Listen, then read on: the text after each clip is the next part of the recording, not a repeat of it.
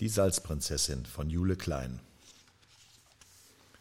Es war einmal ein alter König, der sein Königreich seit vielen, vielen Jahren alleine regierte. Er war schon so alt, dass sein weißer Bart bis zum Boden reichte. Eines Tages raunte ihm sein Hofnarr zu, dass er sich nun bald entscheiden müsste, welche seiner drei Töchter Königin werden und über sein Reich regieren sollte.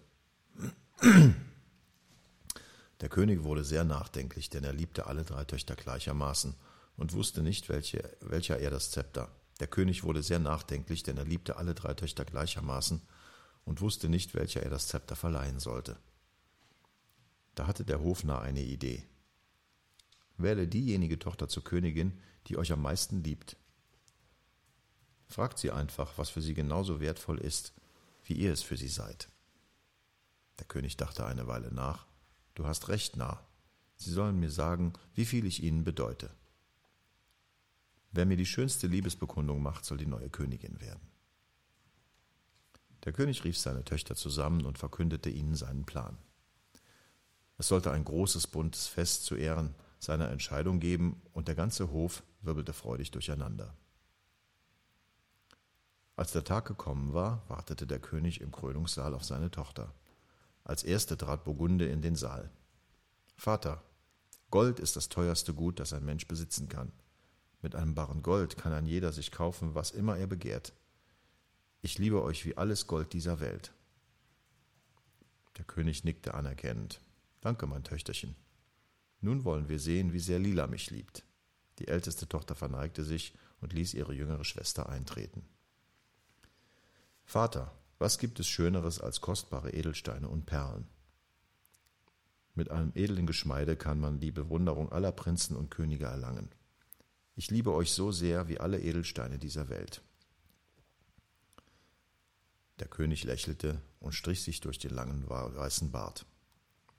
Danke, meine Tochter.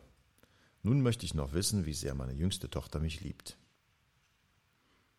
Der König lehnte sich in seinem Thron zurück als Rosa endlich eintrat, nickte er ihr zu und sprach Mein liebes Kind, von all meinen Töchtern warst du mir immer die Liebste. Du hast deine Mutter nicht mehr kennengelernt und warst immer die zarteste und schwächste. Nun sag, wie sehr liebst du mich?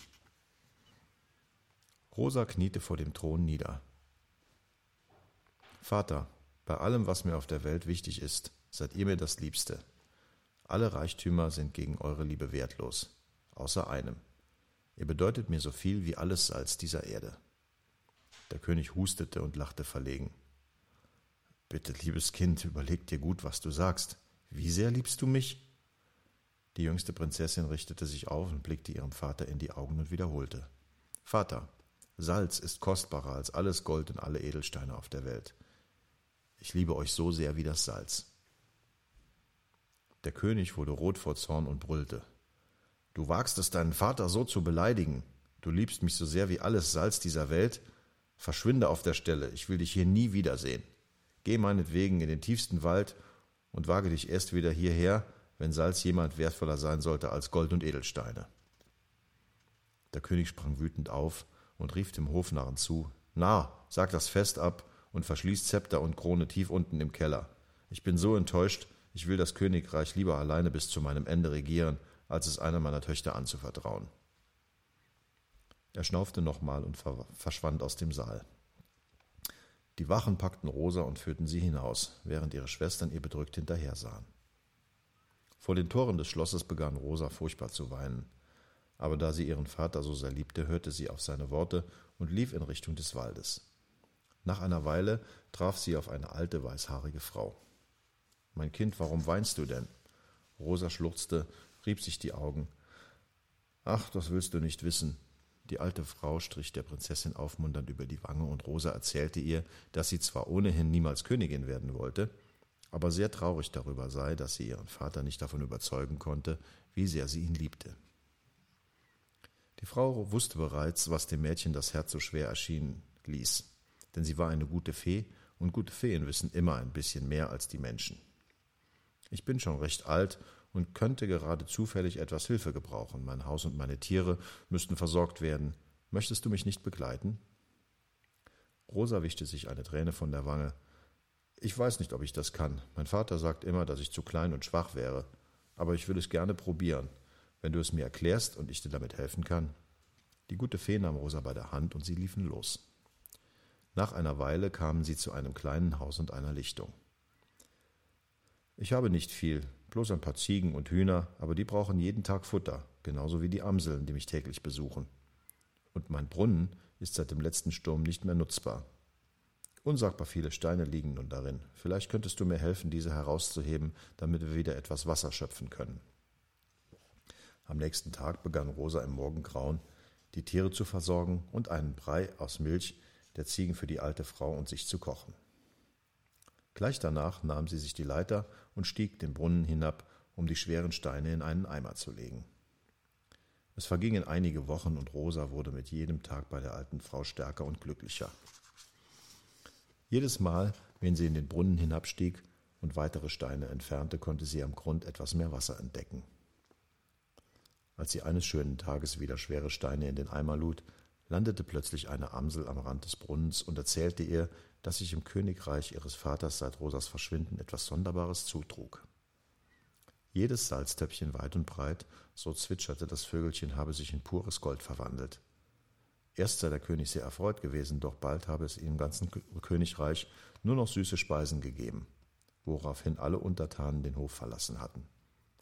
Da sei der König sehr traurig und sein weißer Bart vor Kummer noch viel länger geworden, denn er hatte erkennen müssen, dass der Mensch ohne Salz nur schwer leben kann. Als Rosa an diesem Abend in das Haus der alten Frau zurückkehrte, begann sie zu weinen. Aber mein Kind, warum bist du denn so traurig? Rosa schluchzte. Ach, Großmutter, ich bin eigentlich so glücklich hier im Wald bei dir und den Tieren, aber mein Vater hat großen Kummer, weil es im ganzen Königreich keinen Krümmel Salz mehr gibt. Die Untertanen sind hungrig und verlassen das Königreich. Die Prinzessin schluchzte nun so bitterlich, dass die gute Fee sie in die Arme nahm. Mein Kind, du hast mir nun schon so viele Wochen geholfen. Du hast nicht nur die Tiere versorgt, sondern auch wahre Stärke bewiesen und die schweren Steine aus dem Brunnen geholt. Ich möchte dir dafür danken und dir einen Wunsch erfüllen. Rosa rieb sich ungläubig die Augen. Wenn das so ist, dann wünsche ich mir, dass mein Vater nicht mehr traurig ist und niemand mehr hungern muss. Ich wünsche mir Salz in Hülle und Fülle, damit jeder seine Speisen in vollen Zügen genießen kann. Die weise Fee nickte und lächelte milde. Wenn das dein größter Wunsch ist, so sei er mir Befehl. Du musst mir nur einen letzten Gefallen tun und die schweren Steine vor meinem Brunnen auf einen Wagen laden und in das Königreich deines Vaters bringen. Ich kann sie hier nicht mehr gebrauchen und denke, dass sie dort besser aufgehoben sind als hier. Rosa lud alle Steine auf den Holzkarren und begab sich auf den Weg zum Schloss ihres Vaters. Als sie das Tor passierte, wurde sie von den Wachen aufgehalten. Was willst du denn hier, Fremde? Rosa war in ihrer Zeit bei der guten Fee so stark und selbstbewusst geworden, dass die Wachen des Königs sie nicht mehr erkannten. Die Prinzessin richtete sich auf und blickte den Wachen in die Augen. Ich habe einen Wagen voller Steine, die dem König gebracht werden sollen. Die Wachen krümmten sich vor Lachen. Steine? Der König grämt sich seit Monaten, weil alle Untertanen hungern und das Königreich verlassen haben, und du bringst uns Steine? Dass du dich nicht schämst. Aber wir wollen doch mal sehen, wie schön deine Waren sind. Und noch während sie sich vor Lachen schüttelten, hoben sie die Plane von Rosas Wagen. Augenblicklich verstummte ihr Lachen, denn auf dem Wagen der Prinzessin befand sich tonnenweise feinstes Salz. Das muss der König sehen, staunten sie. Als der alte König mit dem langen weißen Bart im Hof des Schlosses angekommen war und erst die Salzkristalle aus dem Wagen und dann seine jüngste Tochter entdeckte, begann er vor Freude zu weinen. Mein Kind, ich habe dir Unrecht getan. Natürlich hattest du recht. Salz ist das kostbarste Gut der Welt. Ich habe einen furchtbaren Fehler begangen und mich geirrt. Von all meinen Töchtern hast du mir die größte Liebe bewiesen und mir außerdem gezeigt, dass ich ein Narr bin, weil ich deinen Liebesbeweis nicht zu schätzen wusste. Ich knie vor dir nieder und gebe dir Krone und Zepter nun in deine Hand. Denn von all meinen Töchtern bist du diejenige, die über das Königreich regieren soll. Rosa griff nach der Hand ihres Vaters und half ihm auf. Vater, ich habe zwar auf Geheiß eures Hofnarren diesen Liebesbeweis eingefordert und seid nicht euren Herzen gefolgt, aber ich liebe euch. Nochmal. Rosa griff nach der Hand ihres Vaters und half ihm auf. Vater, ihr habt zwar auf Geheiß eures Hofnarren diesen Liebesbeweis eingefordert und seid nicht eurem Herzen gefolgt, aber ich liebe euch trotzdem über alles auf der Welt und freue mich, dass ihr nun nicht mehr traurig seid und erkennt, wie wichtig das Salz für die Menschen ist. Nehmt diese Salzkristalle und schenkt sie eurem Volk. Ich weiß euer Angebot sehr zu schätzen, doch möchte ich lieber zurück in den Wald. Dort bei den Tieren und einer lieben alten Frau war ich glücklich und dankbar dafür, dass man mir so viel zugetraut hat, obwohl ich kleiner und schwächer bin als alle anderen. Dort musste ich niemandem beweisen, dass ich es wert bin, große Taten zu vollbringen. Verwundert schaute der König seiner jüngsten Tochter nach, als diese sich umdrehte, ihm zublinzelte und den Hof für immer verließ. Er erkannte, dass er einen großen Fehler begangen hatte und sein Herz hätte hören müssen. Und er erkannte, dass er einen großen Fehler begangen hatte und auf sein Herz hätte hören müssen. Was aus dem König geworden ist und wer fortan über sein Königreich reagierte, was aus dem König geworden ist und wer fortan über sein Königreich regierte, das wissen wir leider nicht.